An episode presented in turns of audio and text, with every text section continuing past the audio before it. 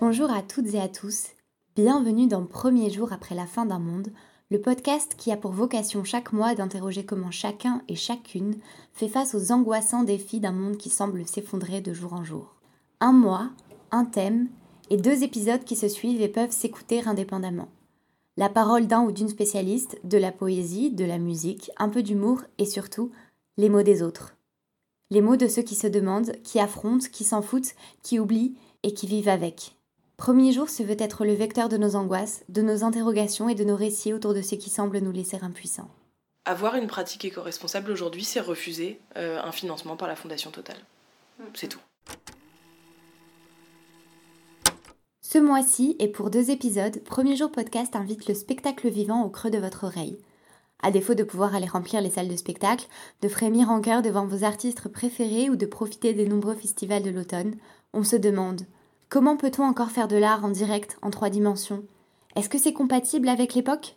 Quels sont les liens peu évidents entre transition écologique et spectacle vivant? Et comment survit un milieu qui, au cœur de la pandémie, ne peut plus rencontrer son public? Je suis Lucille, de Premier jour après la fin d'un monde, saison 2, épisode 1, le spectacle vivant en transition. Le prix des choses. Et ça commence dans 3, 2, 1. C'est la fin du monde, Michel. N'y pensez jamais. À la fin du monde Oui, monsieur. Oh, c'est le soleil qui s'éteint, Si vous deviez sauver un livre, le froid et la nuit. moi je prendrais la Bible. C'est quoi pour vous la fin du monde?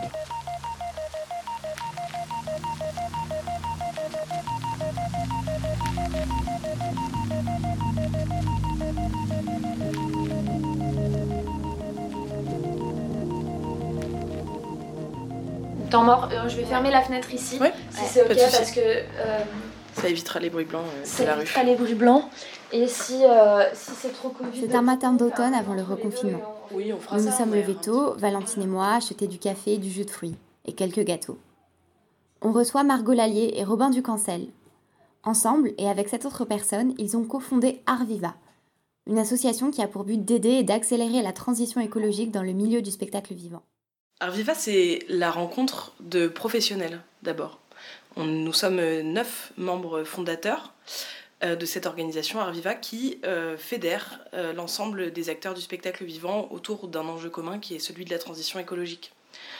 Voilà, qu'est-ce que ça veut dire euh, fédérer autour de la transition écologique? C'est regrouper non pas seulement les artistes, mais les compagnies, les festivals, des indépendants, des lieux, des structures de diffusion, des groupes de métiers et des esthétiques différentes du spectacle vivant. Le spectacle vivant, ce sont les arts de la scène, euh, c'est la musique, c'est le théâtre, euh, la danse, dans ce qu'on connaît le, le mieux, et puis aussi, je ne sais pas, les marionnettes et, et- et tout ce qui pourrait, voilà, Le cirque. le cirque, tout à fait, tout à fait.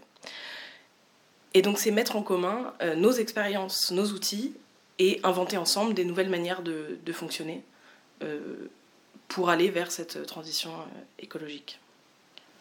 Ah, Le spectacle vivant, c'est un, domaine très vaste, avec de très nombreux acteurs. Donc l'idée au départ, c'est de se dire que si un changement est imprimé à la hauteur de ce, milieu professionnel, alors il y aura un véritable impact à la fin en matière de- d'environnement.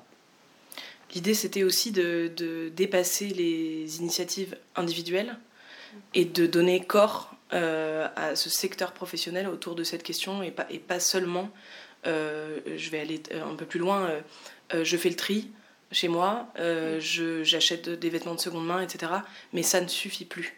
Ça ne suffit, les initiatives individuelles ne suffisent pas et c'est le secteur professionnel qui doit s'emparer euh, de ces questions-là pour une vraie euh, transition écologique à, grande échelle. Et, là, évidemment, on parle du secteur euh, des, arts vivants, du spectacle vivant. Et c'est un secteur qui est extrêmement en retard sur la question, au sein duquel certains ensembles, certaines structures, pour le coup, sont assez avancées, mais sont toutes seules, euh, en tête de proue. Et l'idée, c'est que celles-ci entraînent ceux qui n'y ont encore jamais pensé ou ceux qui se mettent à y penser et se demandent bien comment on peut faire. Mais pourquoi s'intéresser au spectacle vivant du reste? Eh bien, il y a le pragmatique et le poétique. Le pragmatique d'abord. Le spectacle vivant tout confondu, c'est 5,9 milliards de chiffre d'affaires en France, avec près de 6000 événements culturels par an, dont 600 festivals. Cela représente 80 000 employeurs et près de 217 000 employés. C'est économiquement parlant la moitié du secteur culturel en soi. Et puis, il y a le poétique. Le spectacle vivant, c'est l'art en mouvement. C'est une vibration, c'est ce qui nous rassemble, c'est une émotion qu'on ne rencontre nulle part ailleurs. Et c'est un vecteur de messages fantastiques. Et pourtant, dans ce secteur, comme dans beaucoup d'autres, on ne parle pas encore beaucoup d'environnement. Mais euh, c'est vrai que dans, dans, le théâtre, dans le, dans, dans, bah, aussi bien même pour les décors, les constructions des trucs, la priorité, c'est pas encore la priorité absolue de, de, de, de, protéger la planète, entre guillemets. Je veux dire, souvent, fais, quand tu fais des trucs en rapport avec, euh, avec l'art, etc., souvent, on, fait des, on ferme les yeux sur beaucoup de choses. Mhm. Ouais. Mais ça va changer doucement aussi, ça. Marion, membre de Premier jour après la fin d'un monde, a rencontré Nicolas. Il est régisseur au théâtre Grand T à Nantes. Ouais, on fait de la récup, on fait beaucoup de la, on fait de la récup euh, parce que dans nos ateliers, comme on construit pas mal de décors, euh, régulièrement, tous les je sais pas combien d'années, euh, et ben tous les, décors qui sont stockés, les décors, les nôtres quoi, parce que c'est des décors pour des, des, des décors qu'on récupère, soit euh, d'autres créations, ou soit les décors à nous, ben ils sont euh, démontés, on récupère les couplets, on récupère les vis, on récupère le bois, on récupère et tout ça c'est recyclé pour fabriquer d'autres d'autres éléments de décor. D'accord. Mais parce qu'il y a l'atelier du coup à côté, mais donc un théâtre qui n'aurait pas forcément d'atelier, euh, ouais. peut-être qu'il va pas pouvoir faire ça. Euh, ben non, lui, j'imagine qu'il y a beaucoup de décors qui doivent pourrir dans des hangars ou, ou, dans, ou dans des garages.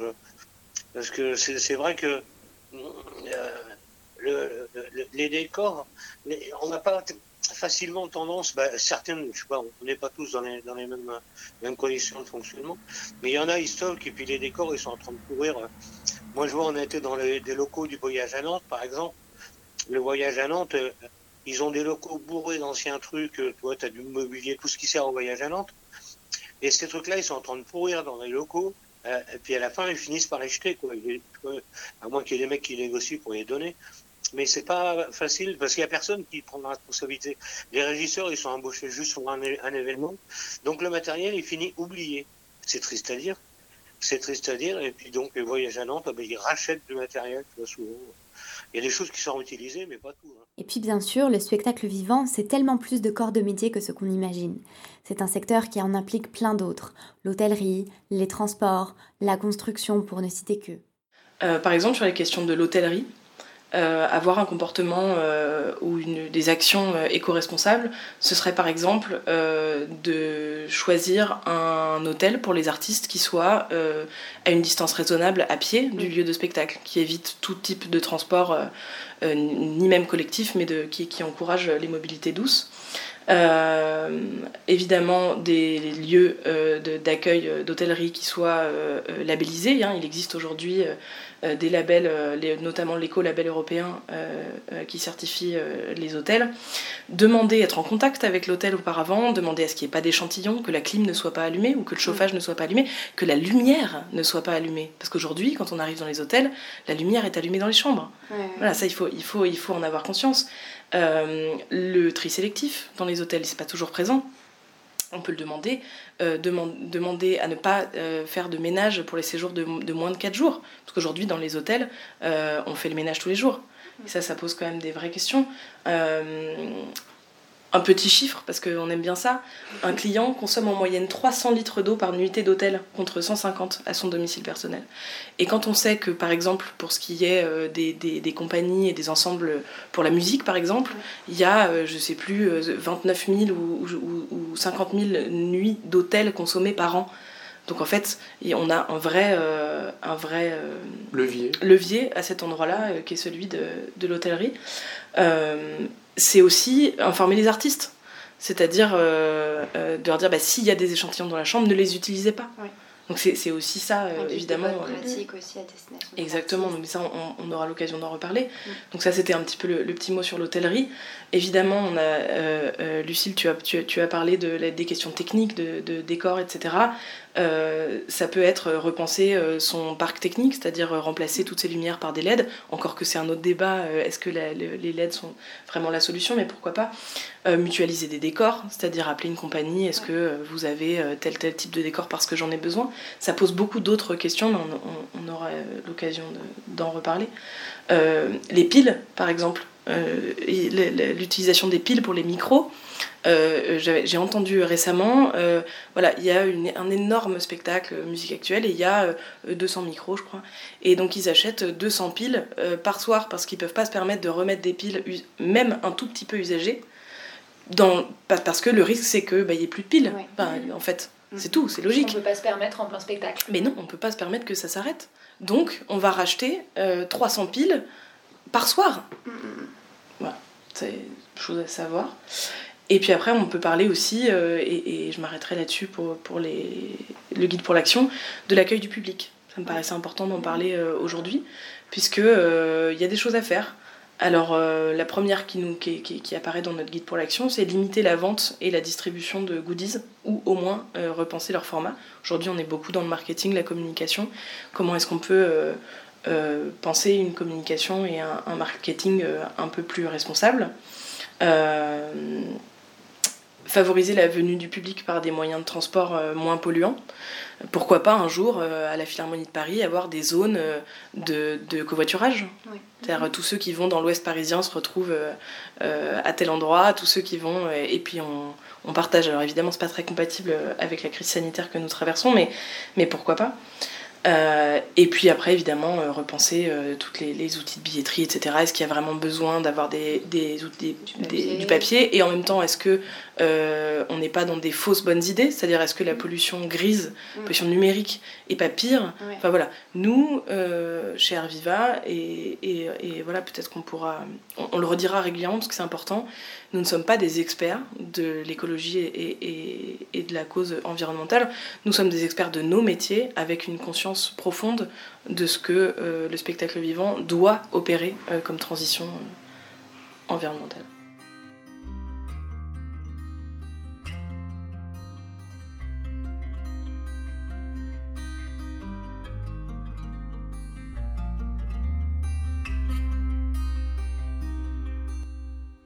Der des réinvention, etc. Cultivationnez-moi SVP. Que fait le saltimbanque qui ne peut plus saltimbanquer pour autrui? Esquisse-t-il des arabesques mentales du fond de son arène cérébrale? Croit-il aux volutes imaginaires qu'il dessine du bout de l'esprit? Parvient-il à s'assouplir au rythme de ses entrechats internes? Ma propre culture en friche, je laisse les idées me traverser, souffler sur ce terrain vaguéifié par les herbes folles qui ne se sentent plus pousser. L'air passe d'une oreille à l'autre sans siffler, je ne crains pas de l'annoncer et me laisse aller au vent contempler le tout venant. Les semis d'ici seront pour janvier. Je ne réinvente pas le besoin de réinventer le chaud de là, mais à quoi me sert actuellement une production culturelle pour peu qu'elle me serve? Me rappeler de m'émouvoir de temps à autre M'en donner les moyens? Vivre, survivre, temporiser, me projeter dans les fondations d'un projet béton à défaut d'en commencer la construction? M'inspirer du manque d'inspiration, trouver matière à rêver de rêver ou encore étoffer mes songes sous-protéinés? Ça balotte grave là-haut, ça se pelote les nerfs en plot, avec toujours ce petit goût de rebelote, revenons-y en fond de gargote. Immobile sur le lit, retranché sans grande tension, tramant dans la trachée, je voyage statique. Visite ma station essence intérieure. Le déplacement est beau, le dépaysement est grand, l'économie garantie. De quoi grossir la garniture des prochains triangles peints polaires sur l'air du poulet de Bresse, Saône-et-Loire, 71. Je m'y dors la pilule sur tranche, à distance. Il n'y a pas à dire, il fait parfois bon vivre en absurde.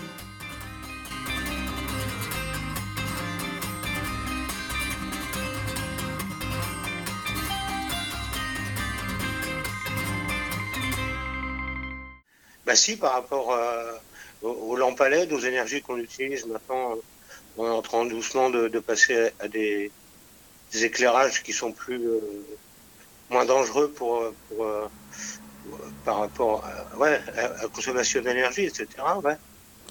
Parce que du coup, avant c'était des lampes halogènes, c'est ça Pour les projecteurs? Ouais. ouais. Et maintenant vous, vous êtes passé complètement aux lampes à LED? Non. Non, non, non, ça se fait très doucement en fait, parce que le matériel il coûte très, cher quand même. De moins en moins cher évidemment, parce que ça se développe de mieux Il y a de plus en plus de recherches pour avoir des produits euh, qui sont à, à, à meilleure portée, quoi. Mhm. ouais, de ce côté-là, ouais. Si, euh, ouais. Quoi d'autre? En pourcentage, euh, vous en êtes à, à combien, en- en- on va dire, euh, de lampes LED et de lampes halogènes?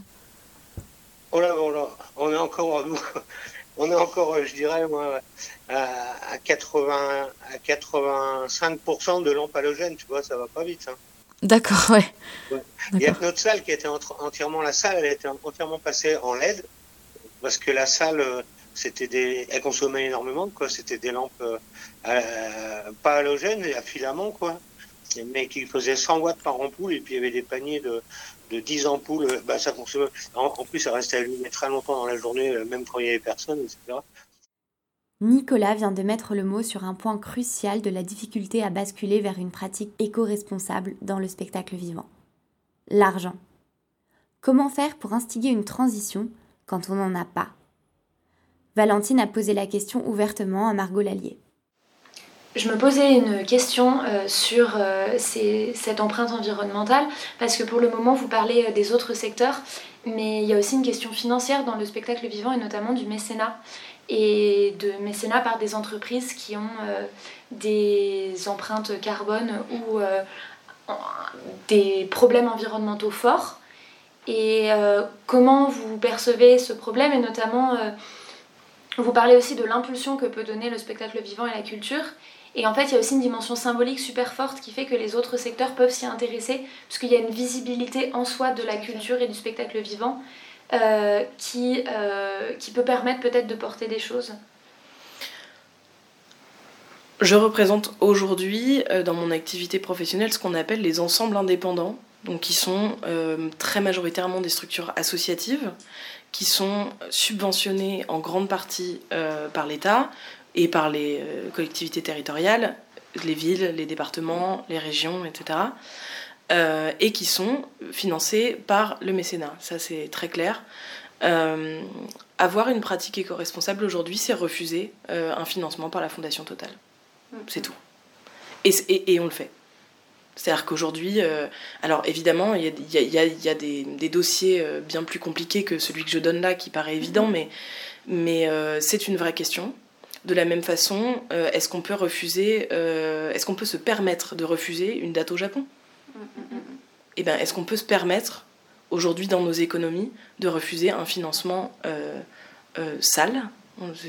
Puisque c'est de ça dont on parle. La réponse est oui, bien sûr.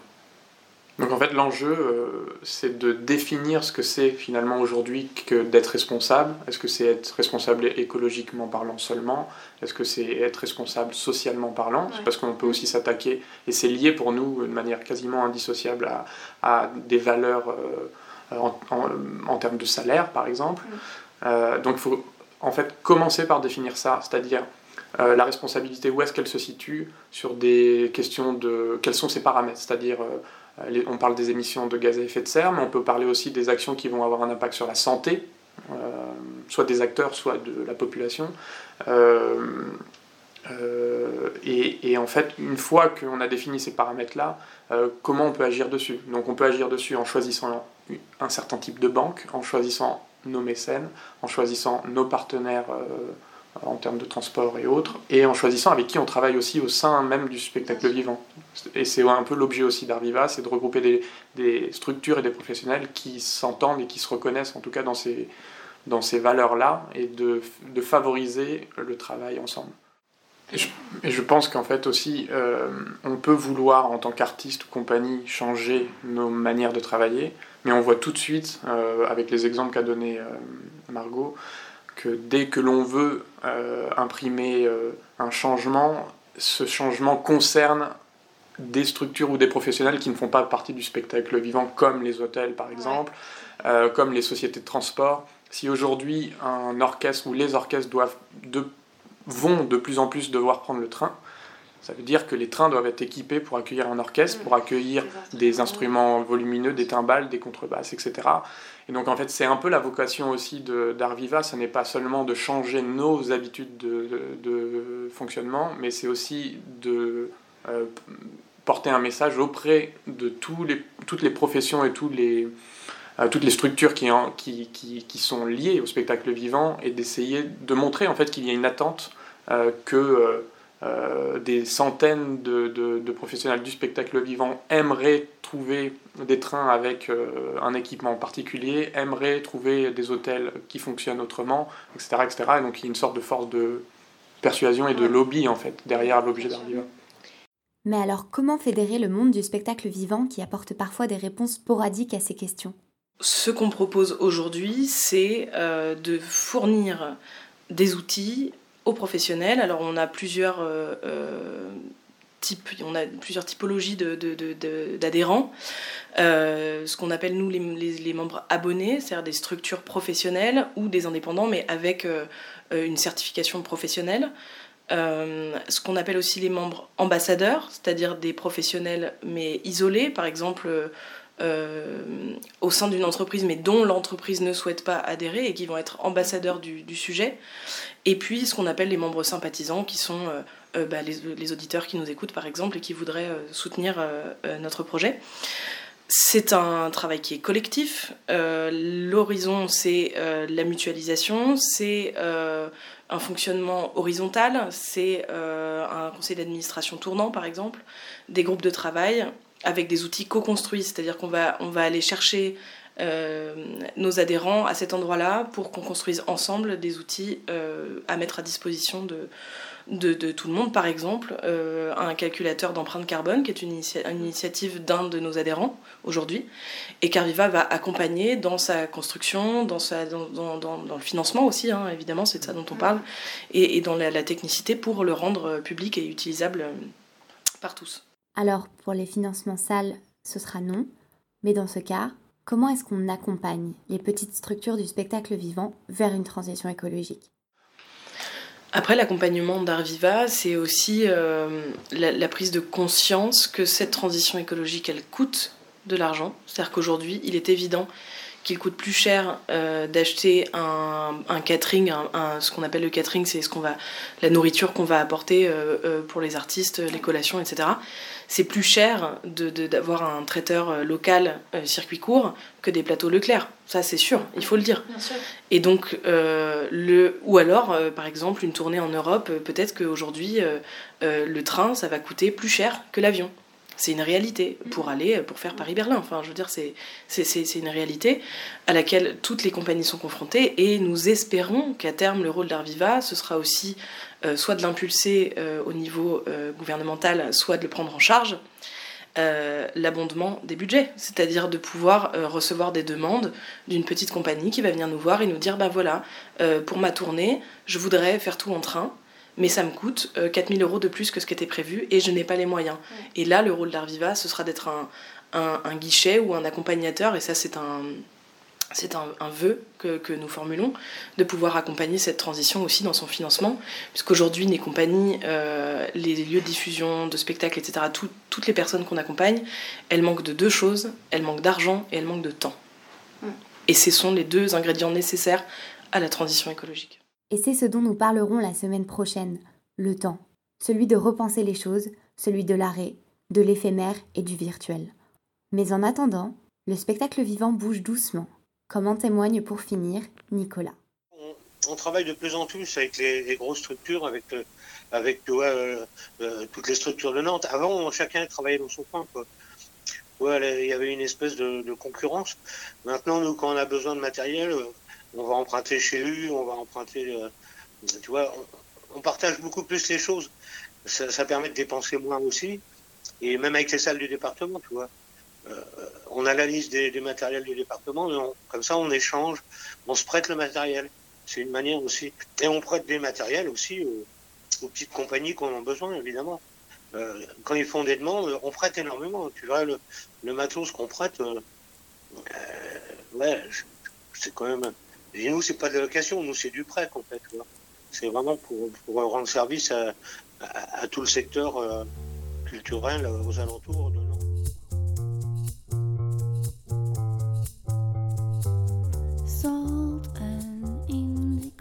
Premier jour après la fin d'un monde, c'est fini pour aujourd'hui. Merci à l'équipe de Premier Jour, Margot, Marion, Juliane et Valentine, et surtout merci à nos invités. Margot Lallier et Robin Ducancel. Et enfin, un grand merci à Nicolas, régisseur au Grand T, pour son témoignage. Je vous donne rendez-vous dans deux semaines pour la suite de notre discussion avec Arviva, en attente d'un temps plus clément. Les chiffres du spectacle vivant sont issus d'une étude du ministère de la Culture qui date de 2020. Et toutes les sources évoquées sont disponibles en description, de même que le lien vers le site d'Arviva. N'hésitez pas à aimer et à partager cet épisode s'il vous a plu. Et en attendant de vous retrouver sur les ondes, prenez surtout bien soin de vous.